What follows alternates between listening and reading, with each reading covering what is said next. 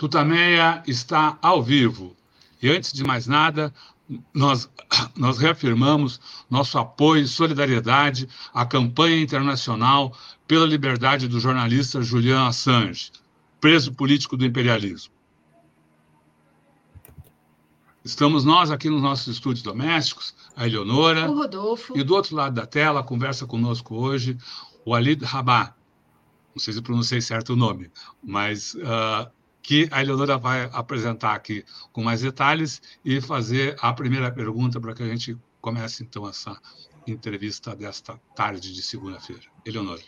Boa tarde a todos, boa tarde, Walid Rabai, é um prazer tê-lo aqui conosco no Tutameia. Hoje é dia 6 de novembro de 2023.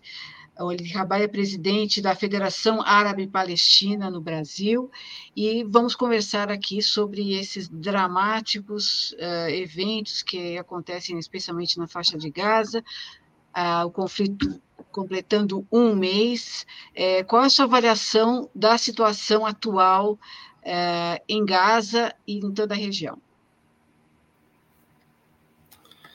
Primeiro de tudo, Leonora, Rodolfo, muito obrigado por essa oportunidade de estar aqui no Tutameia.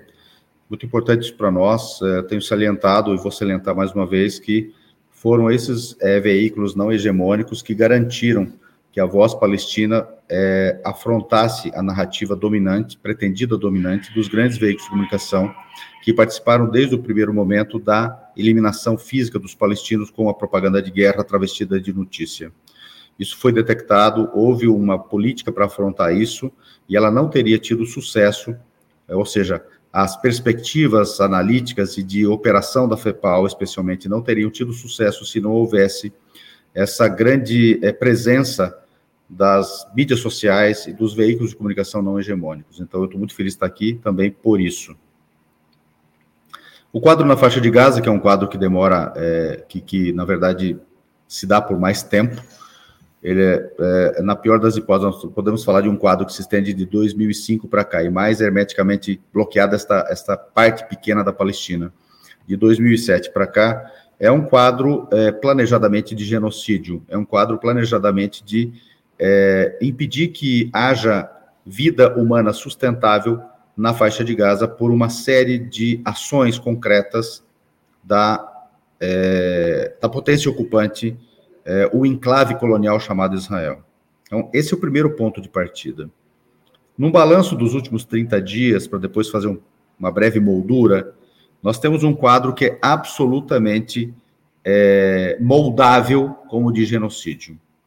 Os números é, para os 30 dias de morticínio é, são é, até difíceis de acreditar, né?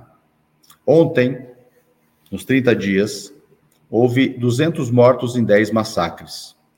Ontem foram assassinadas quatro crianças a cada 15 minutos. Ontem. Isso vem acontecendo, na verdade, desde o começo. Não é exatamente algo novo, mas os números são bem estarrecedores. Nesses 30 dias, foram mais ou menos 10 mil mortos e 27 mil feridos. Dos mortos, 45% são crianças, 4.008 era o número preciso, com 1.270 desaparecidas, que seguramente, infelizmente, não serão encontradas vivas dos escombros, senão raríssimas exceções. Então, nós estamos falando de um número de aproximadamente 5.300 crianças já assassinadas ou mais. No caso das mulheres, perto de 2.500 assassinadas, com mais ou menos 5 mil, é, com mais ou menos 500 desaparecidas. Estamos falando de 3 mil é, mulheres assassinadas.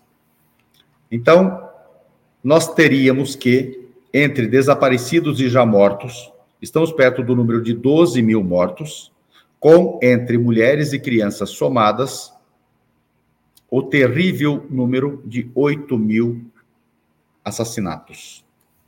O que, que isso representa? Isso representa claramente o intento genocida, matando os ventres e matando os rebentos que saíram deles anteontem, ontem, um ano, dois anos atrás. Esse colapsamento da capacidade reprodutiva da sociedade visa impedir que ela continue gerando quem a substituirá. Substituirá quem vai morrer, porque todos nós morremos.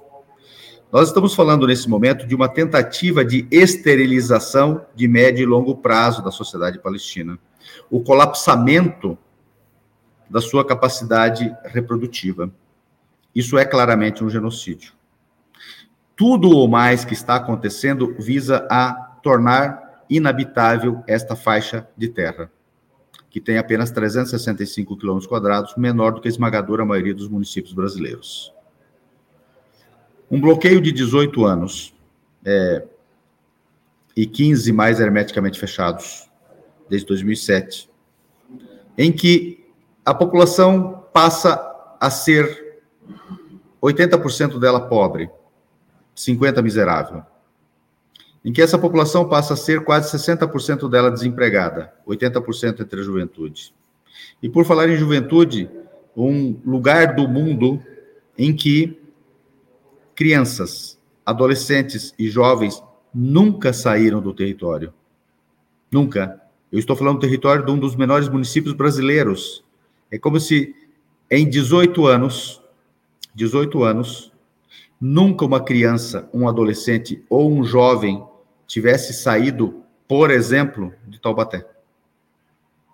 Por exemplo, esta é a realidade associada ao fato de que quase 100% da população palestina passou a não ter água própria para o consumo humano. Quase 100% dela sem saneamento básico. Quase toda ela com energia elétrica, em média, quatro horas por dia. Imagine como pode funcionar os negócios assim. Como pode funcionar uma economia assim. Como pode funcionar a saúde assim. Uma população que vê aumentarem os casos de doenças que você nem ouve mais falar, como sarampo, como a varíola.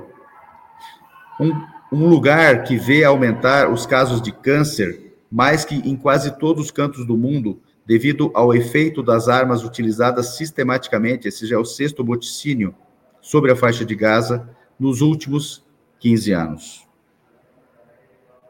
Inclusive fósforo branco, inclusive munição é, que tem no seu fabrico urânio empobrecido. É uma das poucas populações no mundo, se não a única, segundo alguns, que está prestes e já iniciou essa curva uma curva de diminuição ao invés de aumentar a longevidade média da sua população. Por isso que a ONU, há mais ou menos quatro meses, disse que esta população vive numa prisão a céu aberto.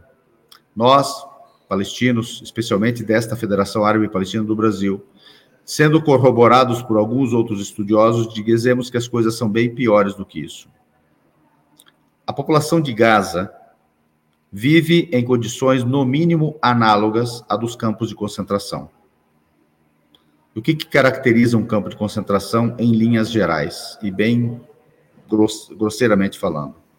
Primeiro, claro, que tem uma população cativa ali. Mas não é uma população cativa como se estivesse em qualquer prisão aqui no Brasil, por exemplo, em que as pessoas estão numa prisão porque cometeram um delito A, B ou C e as pessoas estão aprisionadas ali. Apenas diferentes e vão cumprir essas penas porque a lei exige e vão sair. Não. Os campos de concentração e o campo de Gaza é isso também. As pessoas estão retidas por uma condição própria. Ciganos, eurojudeus ou qualquer outra condição própria. No nosso caso, por sermos palestinos e residirmos na faixa de Gaza. Então, essa é a primeira característica este aprisionamento por razões próprias, definidas por aquele que é dono desse campo de concentração. Segundo, essa população está programada para o extermínio. E foi assim no passado. Terceiro elemento: enquanto ela está aguardando o extermínio, ela trabalha em trabalhos forçados para aquele que é dono do campo de concentração e da sua vida. Foi assim na Alemanha nazista e segue sendo assim. Essa população tem o portão de Eres aberto, ela vai, trabalha o dia, recebe quatro a cinco vezes menos que o israelense, portanto, acumula para o capitalismo israelense. Ao final do dia, ela é obrigada a retornar e novamente Israel tranca aquele portão. mas ela tem três características novas que nenhum campo de concentração teve na história. A primeira, o mais longevo da história. A segunda é o único campo de concentração em que a população mantém sendo mantém-se, é mantida vivendo e se reproduzindo para continuar havendo aquela população concentrada e servindo aos desígnios da potência ocupante, no caso, o enclave colonial israelense. E a terceira característica é que nunca existiu. Ela é um campo de testes bélicos. Então, esta população é sistematicamente objeto, é uma população cativa, é o único lugar do mundo que isso existe, para experimentos bélicos. Armamento, munição e sistemas, e não apenas israelenses. Os estadunidenses também, porque 80% do armamento utilizado neste exato momento ou mais para o genocídio em Gaza é estadunidense. Portanto, os Estados Unidos também testam equipamento bélico nessa população, sistemas, armas e munições. Este conjunto de fatores que eu citei agora designam é, escandalosamente o primeiro genocídio programado e televisionado, e que, mesmo diante disso, uma parcela da sociedade humana não consegue reagir não consegue adotar atitudes, ações que sejam capazes de impedir que isso continue. Porque, além do genocídio em si, que é um crime de lesa humanidade, portanto, é um crime contra toda a humanidade, o apartheid em si, que também é definido como um crime contra toda a humanidade, e todas essas brutalidades que nós estamos vendo, que visam ao extermínio da população palestina, isto também é um modelo que, se triunfar, poderá ser aplicado em qualquer canto do mundo. O nazismo tentou ser este modelo, mas foi derrotado. O colonialismo por assentamento, devido à reação dos povos sob colonização, mas que não era por assentamento tal qual é o caso palestino, que exige a limpeza étnica de toda a população, também foi derrotado. É bom lembrar que não é a primeira vez que há genocídio, mas é a primeira vez na história que há um genocídio integral programado para sua substituição por uma população estrangeira. É o maior genocídio da história? Não, o maior genocídio da história é o das bombas atômicas, que por acaso também foi lançado pelos Estados Unidos, também é um crime ocidental. Mas segundo alguns dados, e eu vou finalizar aqui, o que acontece em Gaza neste momento já é, considerando o tamanho do território, o tamanho da população alvo e o tempo de morticínio, a maior mortandade em uma guerra convencional da história. E segundo esses mesmos especialistas, a, isso até ontem, a potência explosiva e destrutiva das bombas lançadas sobre Gaza já equivalem a uma e meia bomba lançada sobre Hiroshima. Mais alguns dias, inclusive tendo aumentado a potência dos bombardeios, nós teremos o equivalente a duas bombas de Hiroshima lançadas sobre essa pequena faixa chamada faixa de Gaza. Essa é a realidade posta e é diante dela que o escândalo humano precisa se posicionar. A consciência humana precisa se escandalizar. Aproveitando que o senhor falou dos bombardeios, queria que o senhor comentasse. Uh, parece que há uma, uma, série de bombardeios ah, de Israel atingindo ah, hospitais. Teve aquele caso do, do, primeiro hospital que escandalizou o mundo, mas vários outros também uh, foram atingidos, assim como o comboio de, de ambulâncias. O seu comentário sobre esse tipo de ataque feito por Israel? Ele faz parte do, do todo, né? Porque quando eu é, tentei é, demonstrar todo um planejamento, quando você destrói todas as estruturas hospitalares, os feridos não vão ser atendidos, portanto, eles estão também programados para serem mortos, é, porque no primeiro ataque não morreram, ficaram feridos, ou serem maltratados, não serem adequadamente tratados e seguirem daí com todos os tipos de deficiências posteriormente, uh, como uh, mutilados, uh, ficaram cegos, é, ficarão inválidos, enfim, é um, nós estamos falando de 27 mil feridos até o presente momento. Na verdade, já passou de 27 mil feridos. Então, essa é uma parte que visa o colapsamento. E depois de, porventura, um cessar-fogo, quanto tempo levará para reconstruir essas estruturas? Quantas pessoas morrerão de câncer porque não terão medicamento, porque o depósito foi destruído, não terão o equipamento de diálise, não terão. Tudo isso faz parte. Além do mais, os hospitais são ambiente de abrigo e eles são considerados como ambientes civis que não podem ser atacados. Inclusive, inclusive, mesmo a legislação internacional diz isso, mesmo porventura havendo a suspeita ou o dado fundado que naquele lugar, designado como alvo civil, em que estão abrigados civis, haja um ou outro que não seja civil e seja combatente, a vida dos civis se sobrepõe. Então, destruir os hospitais, destruir as escolas, destruir as mesquitas, destruir os centros comunitários, destruir as igrejas, inclusive a igreja, a terceira mais antiga do mundo, a de São Isidoro, que é uma igreja ortodoxa grega, que foi destruída. Tudo isso visa, e as ambulâncias também que foram destruídas, tudo isso visa destruir as condições mínimas de vida posteriores e as condições mínimas neste momento de garantir a sobrevida daqueles que estão sendo assassinados. Visa forçar que uma população aceite a ideia de que para se salvar do morticínio deva aceitar a saída para o Sinai, o deserto do Sinai e com isso não obter mais a possibilidade de retorno que Israel seguramente vai negar. E este é o intento final. O intento final é expulsar esta população, matá-la e expulsá-la, tal qual foi feito de 1947, dezembro até 1951, quando o projeto colonial israelense, sionista até então e depois autoproclamado Israel israelense, toma 78% da Palestina histórica e desta porção elimina 88% da população. Detalhe importante: naquele momento, com toda essa magnitude, houve 15 mil mortos. Se tudo continuar neste grau de genocídio que nós estamos vendo, nós podemos atingir as 15 mil mortes até o final desta semana.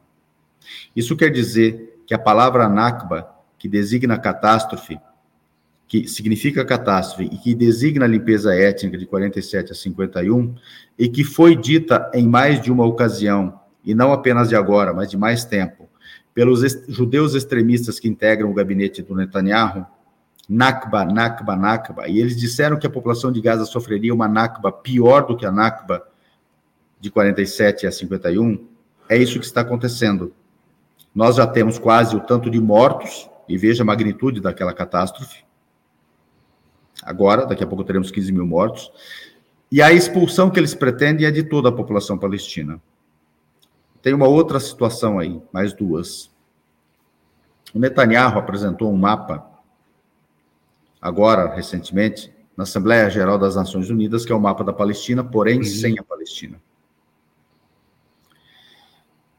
É, esse mapa só tem sentido quando a gente entende que os sionistas, o projeto sionista, governado hoje pelo Netanyahu, entende que Israel é toda a Palestina e não há lugar para os palestinos. A isso nós somamos a seguinte, é, o seguinte dado fundamental: a aprovação em 2018 de uma lei que é a lei básica Estado, é, lei básica Israel, Estado-nação do povo judeu.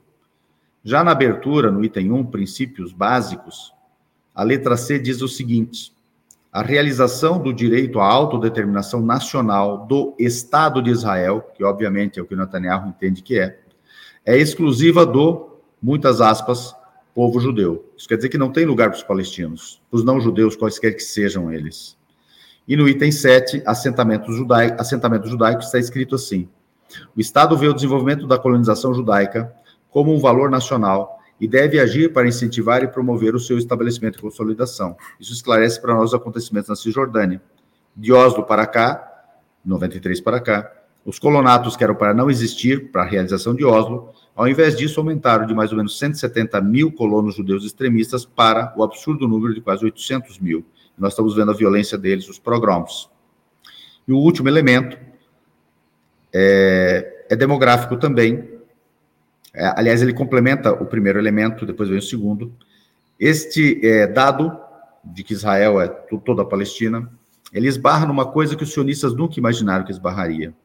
Apesar da limpeza étnica, apesar da expulsão de palestinos massivamente, etc., e uma parte deles ficou na Cisjordânia e a outra parte ficou em Gaza, 70% da população de Gaza é refugiada em 48.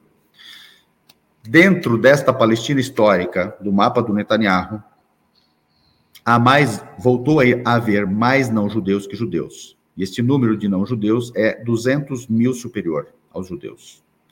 Neste discurso de que a autodeterminação é só para os judeus, você não consegue justificar, ainda que a justificativa seja torpe, a autodeterminação para quem é minoria no território. Aí você começa a entender a necessidade de uma expulsão de pelo menos 500, 600, 700 mil palestinos de Gaza para, entre aspas, reequilibrar a maioria judaica e continuar existindo a possibilidade do discurso da autodeterminação nesse território.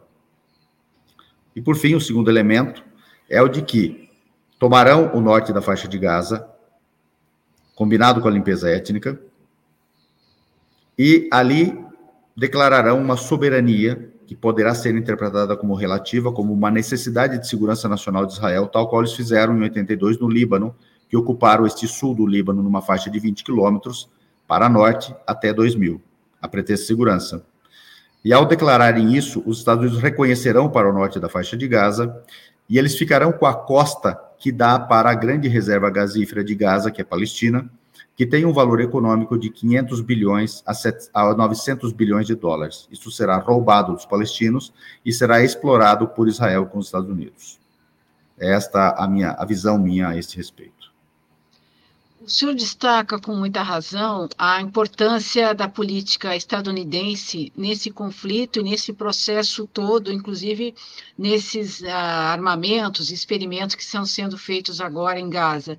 É, no entanto, é, os Estados Unidos têm, o senhor contaria que há uma oposição crescente dentro dos Estados Unidos à política uh, de Joe Biden, há, uma, há um crescente protesto, uma insatisfação de uma parcela, pelo menos dos Estados Unidos, em relação a essa política de apoio incondicional a esse genocídio. Qual o tamanho, qual a importância desse é, dessa oposição interna nos Estados Unidos, considerando até que haverá uma, uma eleição daqui exatamente a um hum. ano, né, como é que o senhor vê essa, as pressões dentro dos Estados Unidos para manutenção dessa política? A gente podia talvez mostrar um protesto que aconteceu é, recentemente é, em Harvard. Isso é, em que o, o, durante uma, uma exposição programada do cônsul de Israel na Universidade de Harvard. I am very glad to be Harvard.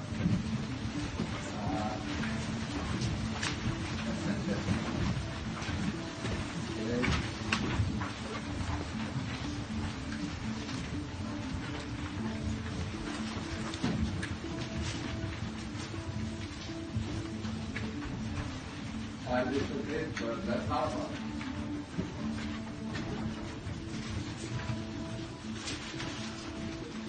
only for people but in the United States, but more important for the, uh, for a resident of Samaria and the former president of the Council of the E houve também manifestações, é, grande participação em muitas cidades norte-americanas né, no final de semana, talvez a mais importante em Washington. Sim, é, e um dado muito importante, e, e, daí eu talvez dê uma recuada num outro dado que é, eu acho fundamental trazê-lo. É, a população, é, essas, essas concentrações multitudinárias que nós estamos vendo, a de Londres foi uma coisa é, muito significativa, a de Berlim também, a que aconteceu em Paris também, as que estão acontecendo em todo mundo, na Turquia, Jacarta foi uma coisa que eu nunca vi, eu nunca vi uma imagem como aquela, é, talvez rivalize com os funerais do Khomeini, talvez, é, ou talvez com os funerais do do é, ex-presidente egípcio Gamal Nasser. Eu até brinco que foi, foi um momento que não dava para distinguir a massa humana e o rio Nilo. Foi quando é, o Nilo, eu, eu brinco né, com isso, quando o Nilo ficou pequeno. Então, essas grandes massas, elas indicam algumas coisas. Primeiro que os grandes veículos de comunicação, e nós estamos falando dos ocidentais, porque os outros grandes veículos de comunicação no mundo não estão mentindo é, clamorosamente e participando da propaganda de guerra para o extermínio do povo palestino, defendendo desde os primeiros minutos do dia 7 é, de, de, de, outubro, né? Não estão participando, é, os outros veículos não, os outros, no resto do mundo não, é só nos ocidentais. Eles não estão conseguindo enganar a sua população mais.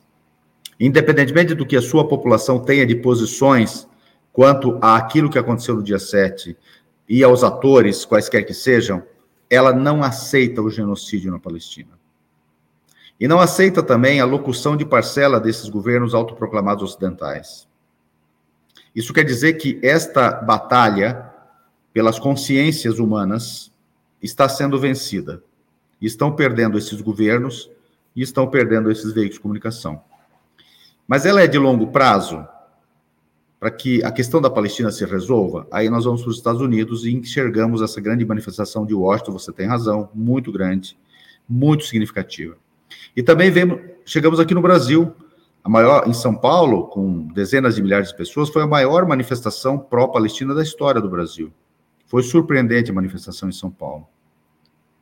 E ela está acontecendo é quase que semanalmente. Em alguns lugares aconteceu duas vezes na semana, em vários lugares, que nunca houve manifestações. Nunca houve manifestação pró-Palestina em Cuiabá, tivemos. Nunca houve em Vitória, tivemos. Quer dizer, nunca houve no Amapá, tivemos. Em várias cidades do interior do Brasil, que nunca houve manifestações, tivemos. Muitas, eu citaria dezenas. E por que. Uh, eu acredito que uma análise do que é duradouro é importante diante dessa questão. Há dois anos passados, ou três, não me recordo agora, o Instituto Zolbe, estadunidense, detectou que entre jovens consultados ligados ao Partido Democrata e ligados ao Partido Republicano, quando questionados sobre o equilíbrio ou o desequilíbrio estadunidense frente à questão palestina, 53% dos jovens vinculados ao Partido Democrata disseram que há desequilíbrio. 53. E no republicano, que normalmente é a zebra da jogada, 57 disseram isso. Atualmente, e aí encontra a sua questão, é, 70% da juventude ligada ao Partido Democrata está contra o implicamento, a implicação dos Estados Unidos nesse genocídio nos termos em que ele está no 70% da juventude do Partido Democrata. Bom, quem é que vai construir o médio e longo prazo? Essa juventude. Em Gaza, eles estão tentando matar a juventude e a infância e a adolescência para que não exista futuro. Portanto, há um genocídio programado. Este é o link. Enquanto que nos Estados Unidos, esta juventude, que eu espero que não seja exterminada, vai ditar quem serão os Estados Unidos daqui a alguns anos. Isso me parece que preocupa muito o projeto sionista, mas muito mesmo, porque isso tem implicação estratégica. Então, se eu fosse dizer qual do que nós falamos agora é mais importante de analisar, talvez seja isso. Claro, trazer números é interessante para você analisar a extensão disso, dar nome aos bois, explicar o que é genocídio, mas talvez uma planilha Excel possa fazer isso. Mas a opinião humana, como ela se desenha, como ela se constrói e como você mantém ela e como que essa propaganda de guerra quer desviá-la e reconquistá-la para o projeto genocida é o grande desafio. Nós continuaremos habitando as consciências dessas pessoas com as melhores perspectivas, com as melhores informações, com o melhor apontamento para o que é a grande luta civilizatória ou não. Nós continuaremos sendo capazes de falar com as grandes demografias, e modéstia à parte, talvez vocês tenham acompanhado, espero que sim, o acerto que a FEPAL teve na comunicação. Nós continuaremos tendo esse acerto?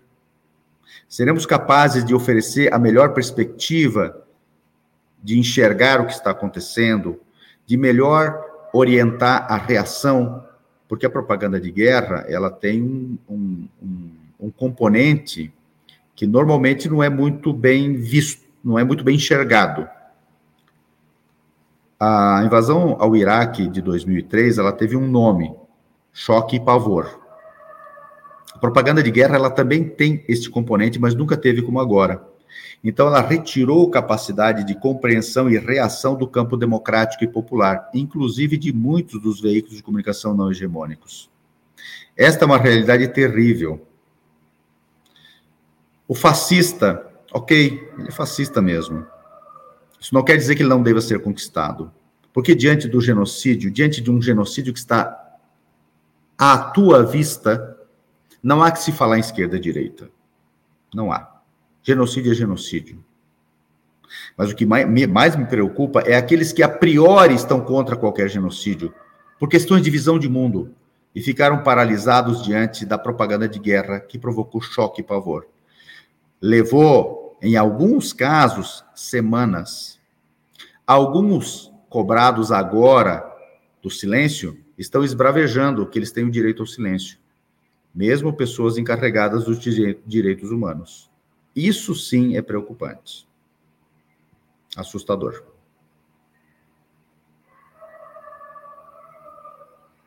Só para para mostrar em imagens essas citações que o senhor fez aí das manifestações, a gente tem aqui um, um pupurri do que aconteceu no, no, nesse fim de semana no mundo, ou um, alguns, algumas das grandes manifestações. Nós também aqui no Tutameia uh, fizemos uma reportagem sobre a, a, a, manifestação ocorrida em São Paulo ontem, é, só é, é fácil de encontrar aqui no nosso canal, mostrar rapidinho aqui o, esse pupurri das manifestações no mundo, antes de fazer a próxima pergunta.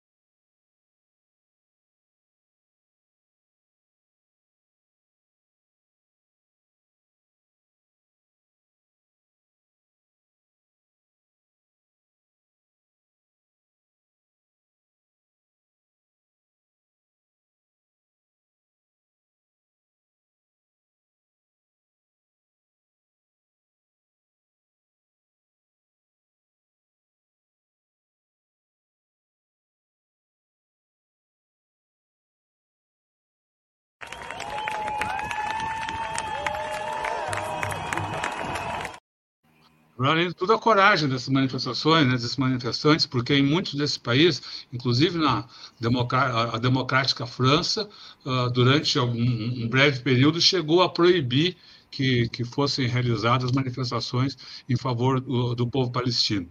Eu queria uh, tratar ainda de um outro assunto. O senhor falou aí da questão dos campos de gás. Uh, que interesses econômicos além de toda a, a batalha histórica aí, uh, que, que, se trava na região, que interesses econômicos estão por trás dessa uh, tentativa de extermínio do povo palestino? Bom, do gás eu, eu citei, né? Portanto, acho que a gente pode ter superado esse dado, né? Mas é, é, eu acho que não faz uma boa análise quem não compreende que há um momento de grande grande questionamento da hegemonia estadunidense do jeito que os Estados Unidos querem que ela seja, em que o seu unilateralismo lhe permita ser o xerife do mundo. E o xerife do mundo para quê? Para defender os direitos humanos? Nós já vimos que não. Para defender o direito ao progresso, ao desenvolvimento dos outros países? Nós já vimos que não. Na verdade, é para que tenha um controle total das riquezas, das conectividades e, claro, das vidas humanas é, que porventura forem chantageadas para isso, para a obtenção desses desígnios, desses objetivos. E, fundamentalmente, também manter o lucro da sua indústria de guerra. Só com esse moticínio em Gaza, as encomendas e etc. já projetaram um lucro para a indústria estadunidense de 400 bilhões de dólares. Isso é uma, um número colossal. Difícil até de acreditar que, que, que possa se realizar tão rapidamente isso. Mas, fundamentalmente, nós precisamos compreender que esse colapsamento do mundo pós-queda do muro de Berlim, o pós-esfacelamento da União Soviética, está esfacelando para os Estados Unidos agora. Há um dado que pode ser resumido numa fotografia, que é o aperto de mãos entre sauditas e iranianos em Pequim. Isso era impensável de acontecer. Esse é um evento geopolítico tectônico e pode ser que o mundo esteja para se redesenhar e amanhã ou depois nós começamos a dizer que há um mundo antes e pós este. Nós poderíamos fazer uma ilação, eu faço isso livremente.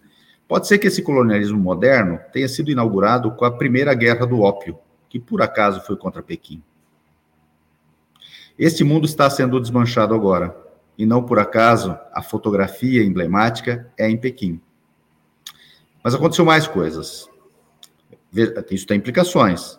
Quer dizer que esses dois países estavam programados para se autodestruir e manter os Estados Unidos vendendo armas, e esses países continuarem vassalos dos Estados Unidos, um deles vassalo e outro hostilizado permanentemente, e desestabilizar essa região e impedir que esses países sejam viáveis e players, donos de reservas gasíferas fantásticas, donos de tudo que possamos imaginar fantástico, também fracassou. Então, essa é uma derrota dentro da derrota. Mas os BRICS agora admitiram, na sua ampliação, exatamente Irã e Arábia Saudita e Egito. Claro, tem mais países é, trazidos, inclusive da região, mas eu não estou aqui querendo perder tempo com as pipoqueiras que têm petróleo, tá? Essas pipoqueiras que são verdadeiras empresas em que uma família é dona, mas por incrível que pareça tem um CNPJ de Estado e Exército. Não estou falando disso. Eu estou falando de três países que somados têm perto de 250 milhões de habitantes que somados têm quase 4 milhões e meio de quilômetros quadrados, que somados têm quase 5 trilhões de dólares de PIB pela paridade do poder de compra, que é o critério do FMI. Estamos falando de reservas gasíferas e conectividade. Estamos falando da entrada do Mar Vermelho e sua conexão, portanto, com pelo Estreito de pelo Canal de Suez com o Mediterrâneo Oriental. Estamos falando que o Mediterrâneo Oriental tem uma outra saída do Mar Negro que sai pela Turquia por Dardanelos. Estamos falando de uma saída que é tanto egípcia, quanto do chifre da África, quanto da Arábia Saudita, que é de Bab el-Mandab, que sai para o Mar Arábico. Estamos falando de uma conectividade que segue pelo Mar Arábico e, e entra pelo Estreito de Hormuz, que novamente é controlado por esses dois países importantes, para o Golfo Pérsico. Estamos falando de uma conectividade que poderá ser desenhada, na verdade ela já está projetada, de um grande canal que vai ligar o Golfo Pérsico ao Mar Cáspio e outro do Mar Cáspio ao Mar Negro. Imagine essa conectividade combinada com a, o grande colar de pérolas chinês que está vindo pelo mar, que vem desde o Mar do Sul da China até a costa africana, está quase pronto esse colar de pérolas, uma série de portos e bases militares chinesas, algumas de baixa intensidade, outras de muita intensidade, combinado com o grande é, eixo terrestre, que são estradas e ferrovias, que também partem desta mesma perspectiva e que chegam nas costas sírias e uh, uh, libanesas. E que podem chegar a Gaza, por que não? Com porto em Gaza. Por que destruir o porto palestino de Gaza que estava em construção? Por que destruir o aeroporto de Gaza que já estava pronto em 2000? Então, isso tudo está em rearranjo. E pode ser que os palestinos estejam pagando esta conta junto com o desarranjo imposto ao povo ucraniano pela OTAN. Bom lembrar que é, a parte mais hostil do sionismo nasceu da voz e do pensamento nazista, fascista, de um sujeito que é ucraniano de fé judaica chamado Vladimir Jabotinsky, Zev Jabotinsky. Esse sujeito integrava, ele comandava um grupo, chamavam os revisionistas, sionistas revisionistas, integrava a Organização Sionista Mundial, que depois passou a ser a Agência Judaica, e ele defendia a máxima extensão territorial para o futuro Estado judeu, a partir da Palestina, e o máximo extermínio de população originária para ocupá-la integralmente, esta terra, só por judeus. Esse sujeito tinha, inclusive, nos anos 20, um grupo armado, que era uma milícia, chamada é, Legião Judaica, e ele a emprestou para os fascistas ucranianos daquele momento, que depois vieram a ser os nazistas ucranianos comandados por Bandeira, que agora são os neonazistas do Zelensky, que gritavam morte aos comunistas e morte aos judeus. Na verdade, era morte aos eslavos, mas já tinha a Revolução Bolchevique, então era mais fácil falar morte aos comunistas.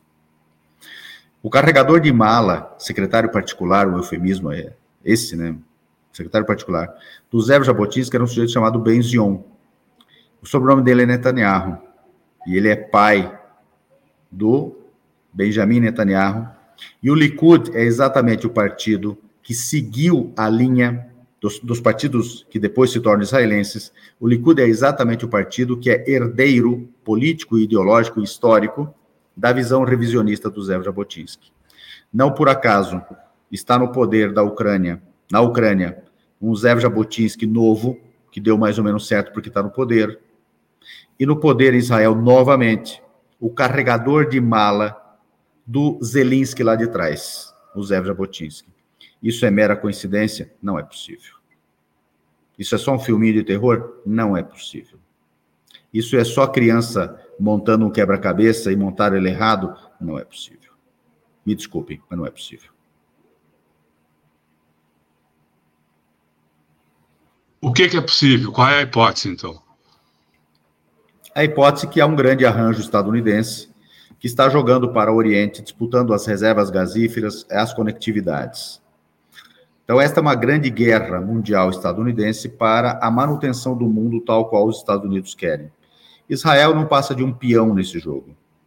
Essa guerra está sendo comandada, não digo pela pessoa do Biden, que talvez ele não tenha condições de fazer isso, mas pelo Estado profundo estadunidense pela OTAN e seus peões. O Netanyahu, até mesmo as entrevistas coletivas que ele é, tem aparecido nelas, que ele parece que está dopado, parece um, um, frango que teve que passar por algum processo para ser abatido depois, não comanda nada. 80% de todo o equipamento bélico estadunidense e os instrutores que desembarcaram já no domingo 8 num, grande, num avião que levou um grande carregamento de armas e munições, são estadunidenses que estão no terreno. Não há uma elite israelense comandando isso. Há, no máximo, uma PM israelense, uma polícia militar israelense com aviação, executando ordens dos Estados Unidos. Esta é a realidade posta e que, creio, creio que não será vencida pelos Estados Unidos. Não é uma coisa para se resolver amanhã ou depois, claro. Não é um pudim que está posto e vamos comer ele rapidamente. Mas uh, não será vencida pelos Estados Unidos.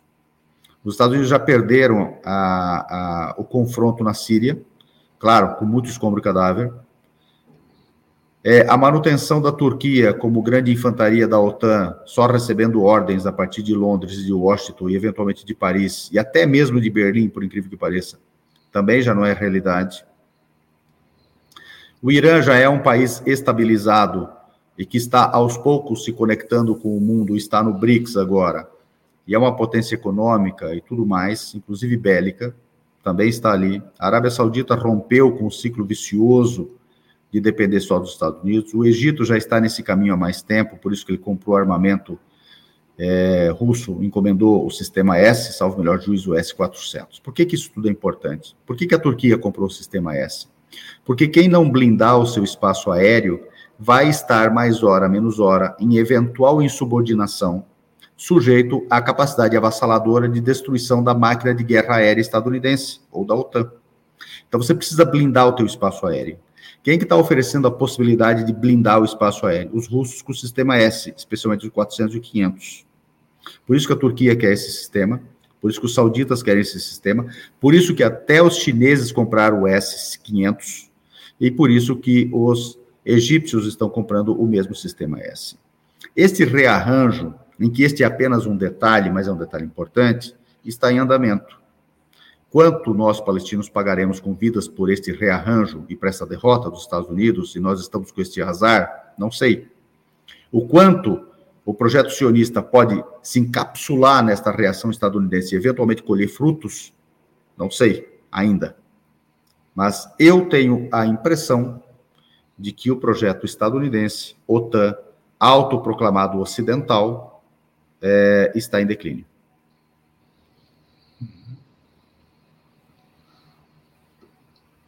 Perfeito. O senhor falou que esse conflito não, é uma, não, não se resolve, não é uma coisa que se resolve em dias. Qual a sua avaliação de possíveis desdobramentos uh, uh, do, do, que está ocorrendo agora uh, em Gaza, seja no campo militar, seja no campo da, da diplomacia. Há algum, se eu ver num futuro não imediato, mas num futuro de médio prazo, algum tipo de solução? Eu acredito que o resto do mundo resolveu intervir em favor do povo palestino.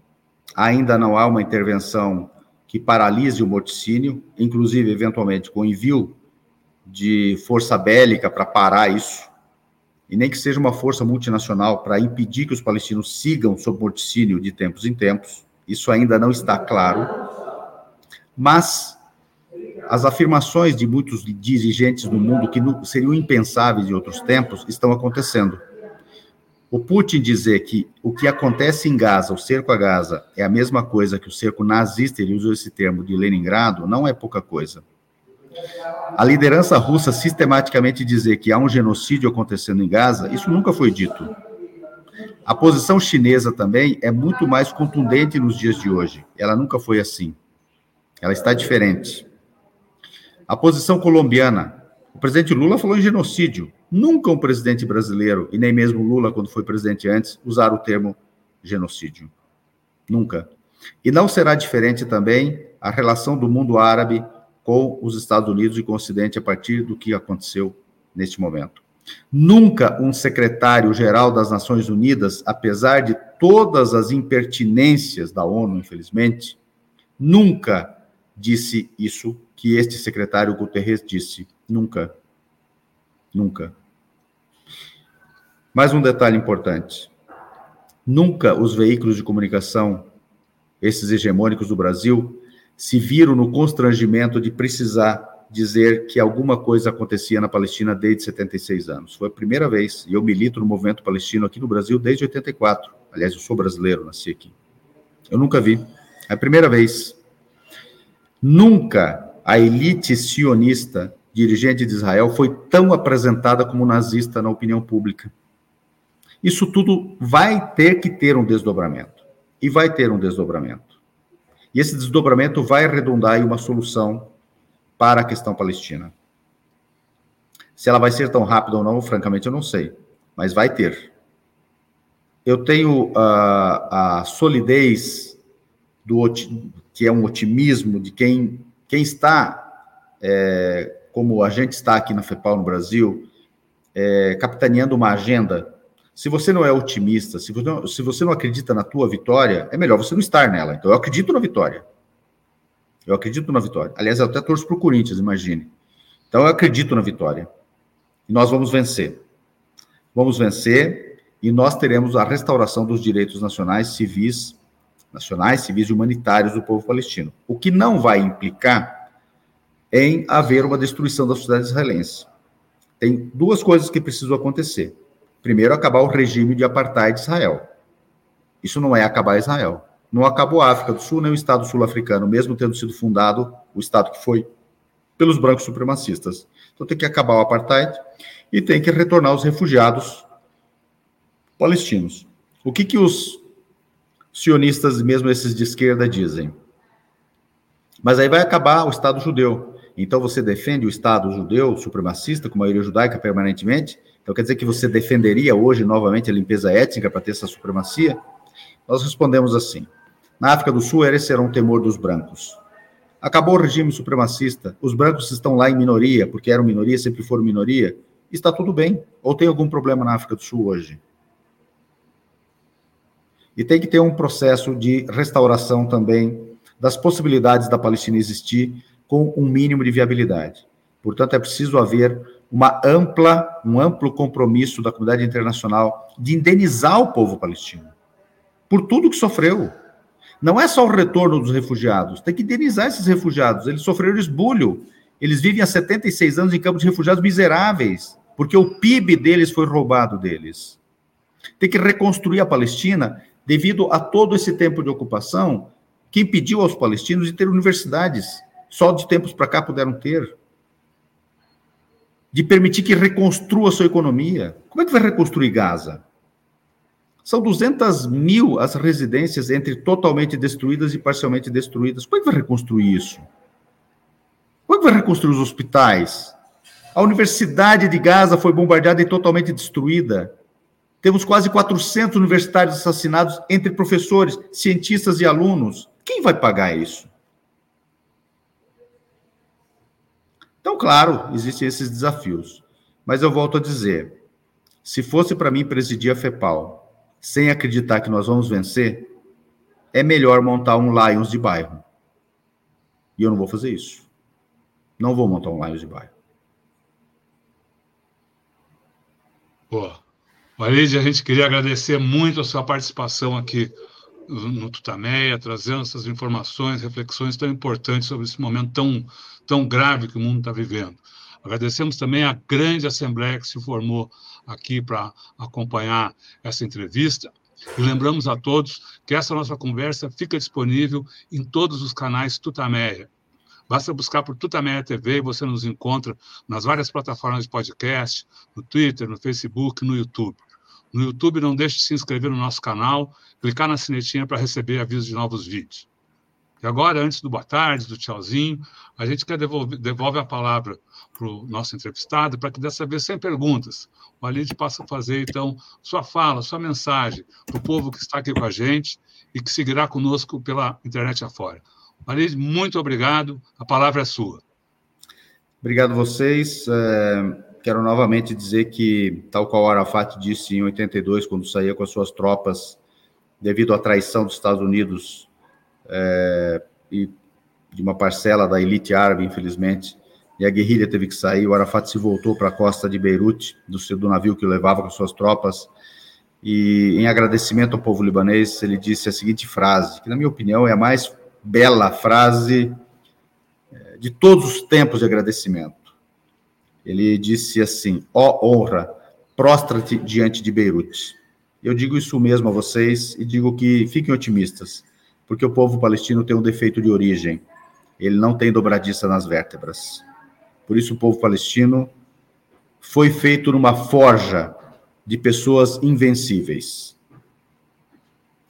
Nós, o povo palestino, somos invencíveis. O azar do sionismo foi trombar na gente. Estamos sofrendo? Sim, mas nós somos invencíveis. Fiquem tranquilos. Fiquem conosco que vocês não vão se arrepender. Obrigada. Muito obrigado. Obrigado. Boa tarde, gente. então. Obrigado. Tchau, pessoal. Boa tarde. Tchau.